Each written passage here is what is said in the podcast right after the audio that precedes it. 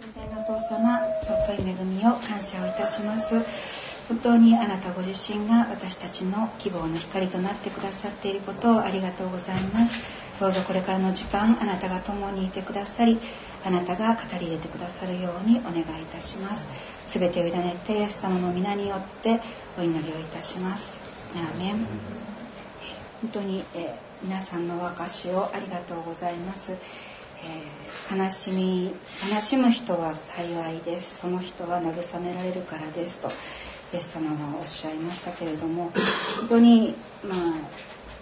あ若い方たちも順番にお明かししていただいたりメッセージしていただきましたけど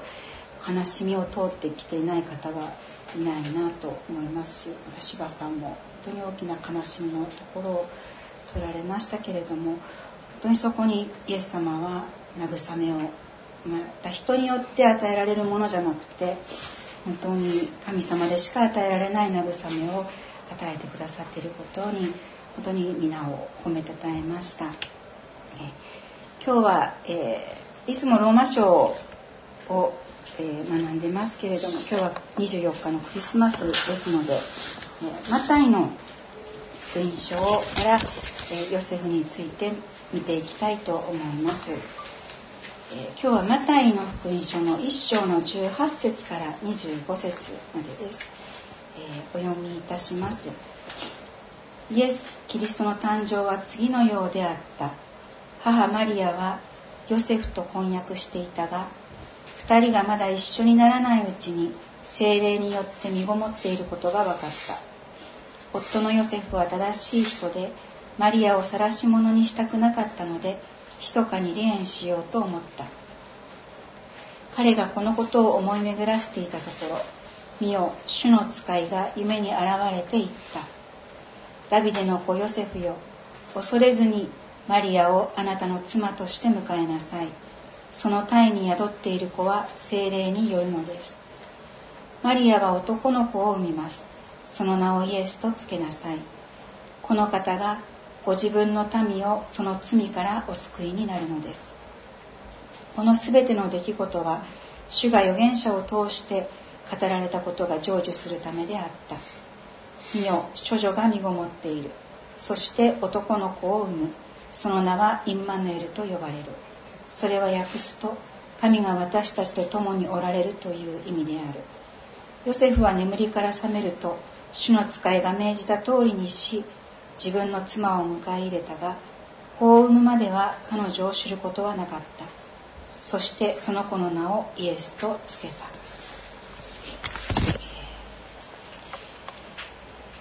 マタイの福音書から イエスの父ヨセフについて見ていきたいと思います。ヨセフとマリアはイエスの両親として選ばれました。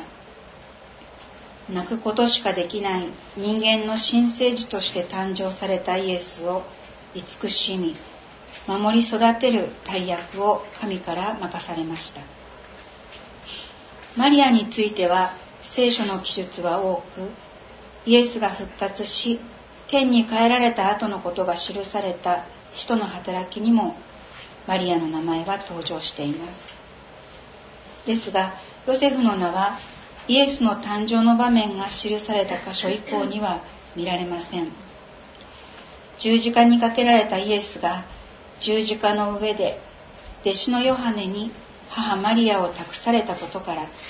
ヨセフは早くに亡くなったのではないかと考えられています。ヨセフについて記されている聖書箇所は少ないのですがマタイはヨセフの神に対する信仰と献身を伝えています。ヨセフはどのような人物だったのでしょう？先ほど読みました1章の18節19節にはこのようにあります。イエス・キリストの誕生は次のようであった。母マリアはヨセフと婚約していたが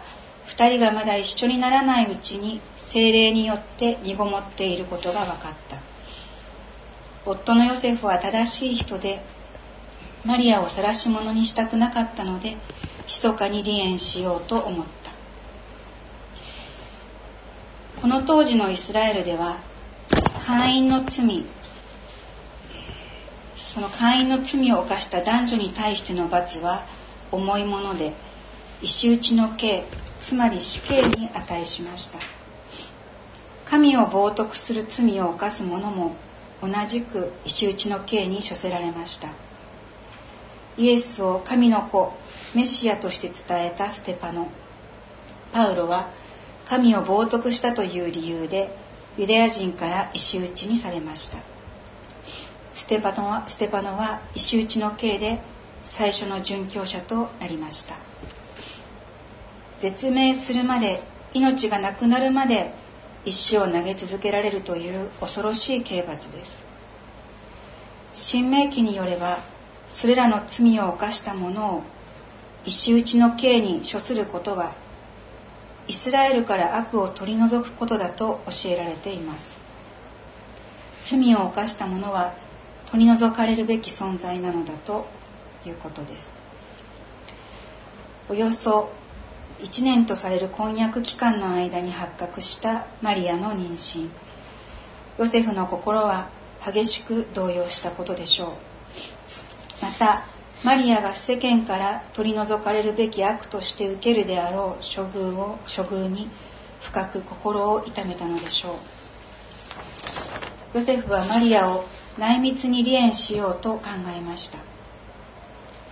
立法によれば犯した罪には罰を与えなければならない。それが正しいことです。しかしマタイはマリアをかばおうとするヨセフを正しい人と紹介しています。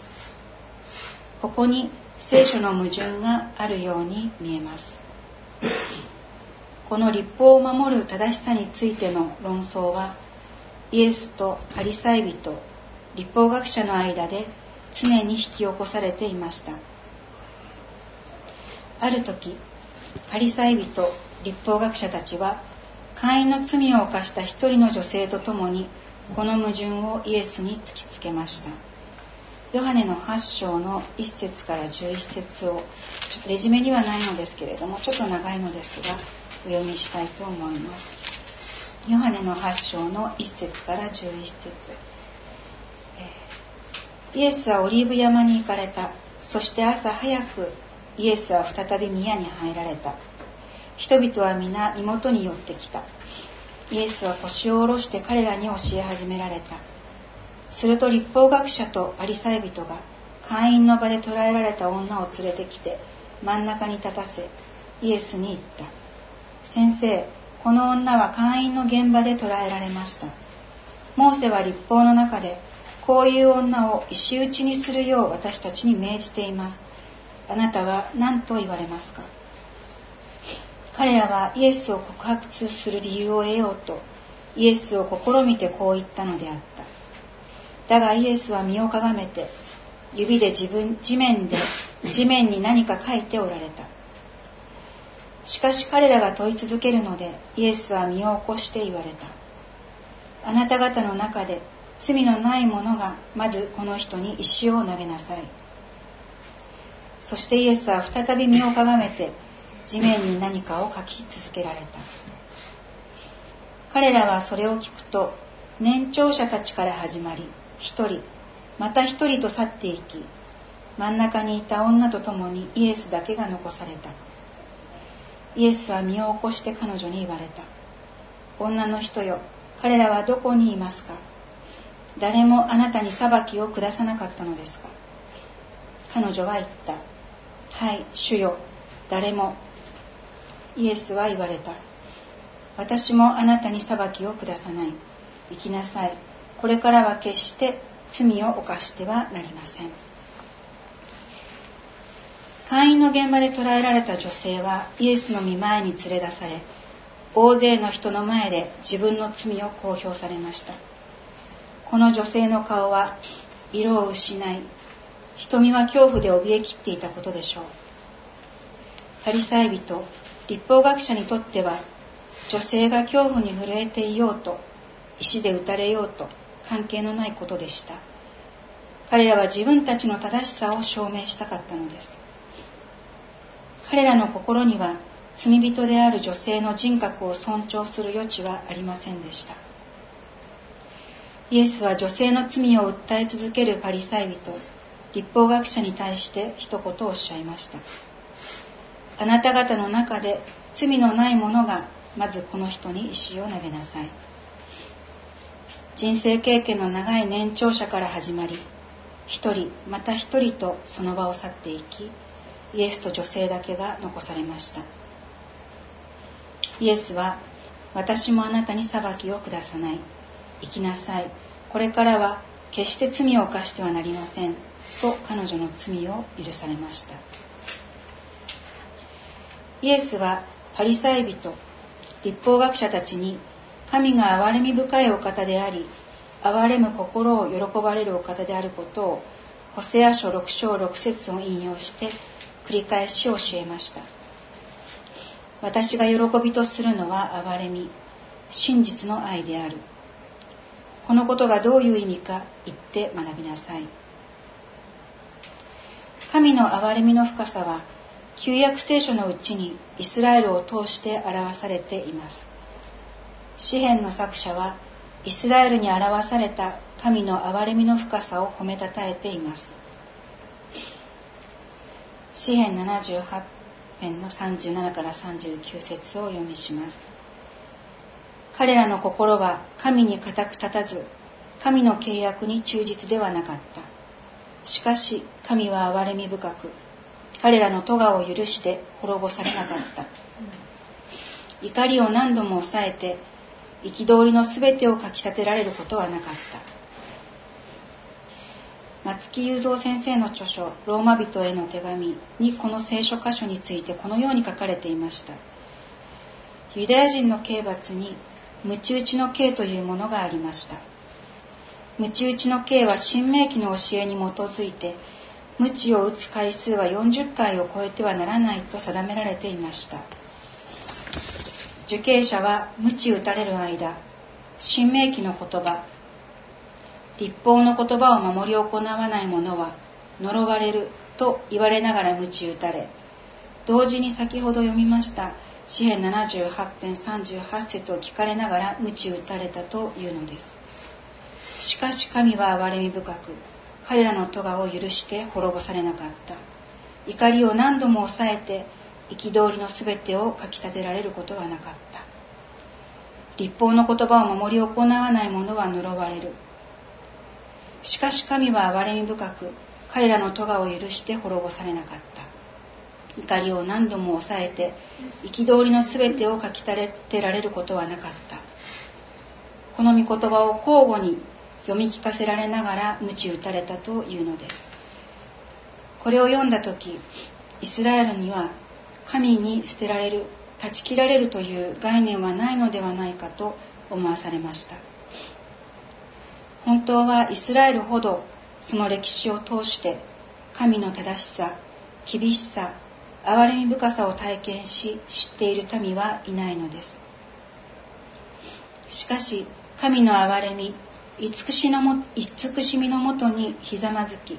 経験でいられることは罪の支配にある人間にとってはとても難しいことです。私たちがパリサイ人のように表面だけの義を振りかざして人を裁き無慈悲な人間になることはとてもたやすいことです。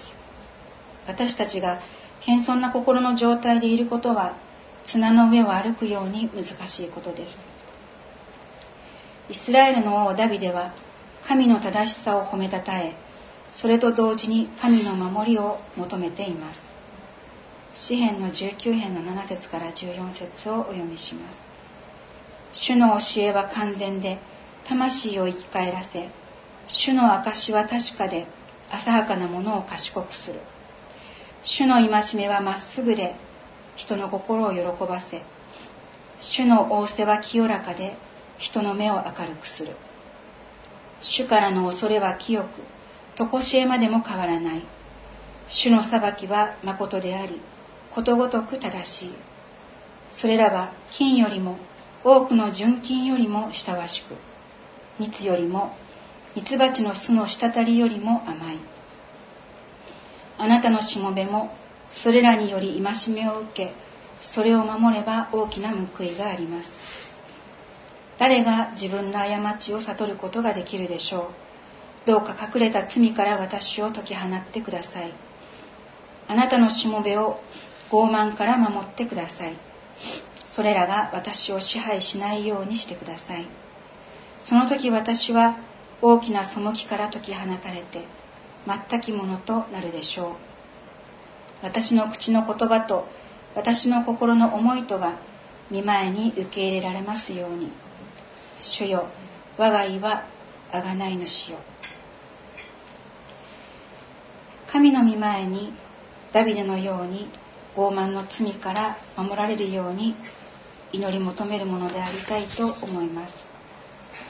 人を裁くことができるのは神お一人だけです。